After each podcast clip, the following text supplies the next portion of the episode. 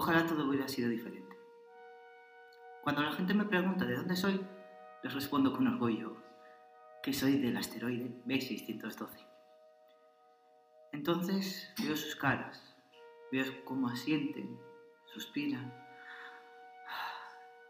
y con tono paternalista dice, Puf, con lo mal que van las cosas allí, la crisis económica y todo eso. Hmm. Las personas siempre pensando en números. No me suelen preguntar por la gente que he dejado allí, por el desarraigo. No quieren saber que cada vez estoy un paso más lejos de esas puestas de sol que huelen a hogar. No dejé mi país por dinero, hambre o guerra, como les ha pasado a otros. Lo que me lanzó a esa aventura de ir de planeta en planeta fue que me volví loco. Cuando apareció Delia Rose, entré en pánico de no saber cuidarla, de no ser suficiente. Por eso me mentí y empecé a pensar obsesivamente. Con lo bien que estaba yo aquí solo. Mi babá, el Balcán y yo. Mi vida era tan sencilla. Y ahora viene Delia Ross y ocupa todo. Tengo más cosas que hacer que escuchar las quejas de esta mujer. Me decía que era caprichosa y mimada. Me preguntaba constantemente si esto era verdaderamente amor. Se me hizo pequeño el mundo, me ahogaba. Llegué a sentirme tan diminuto en mi interior que necesitaba escapar. No me consolaba mirar las estrellas ni los amaneceres.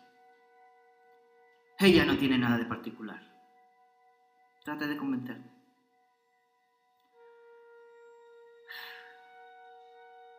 Varias décadas y planetas después me he dado cuenta que era demasiado joven para amarla, que irme fue un error.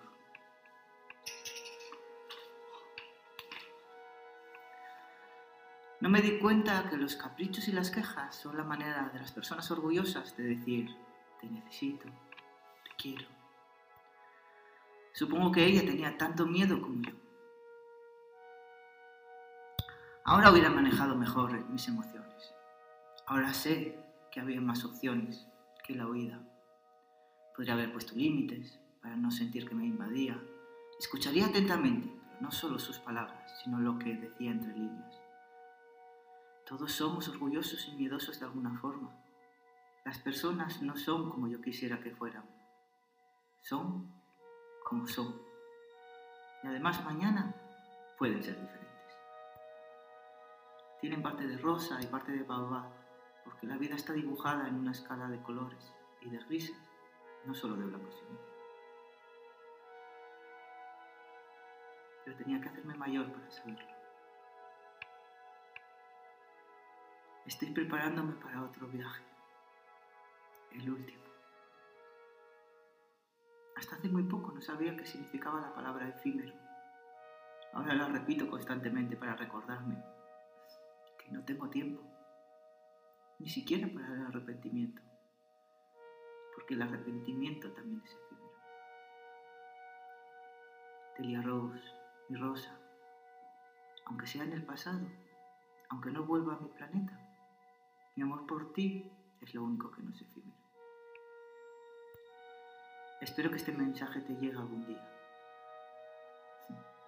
Ya lo sé.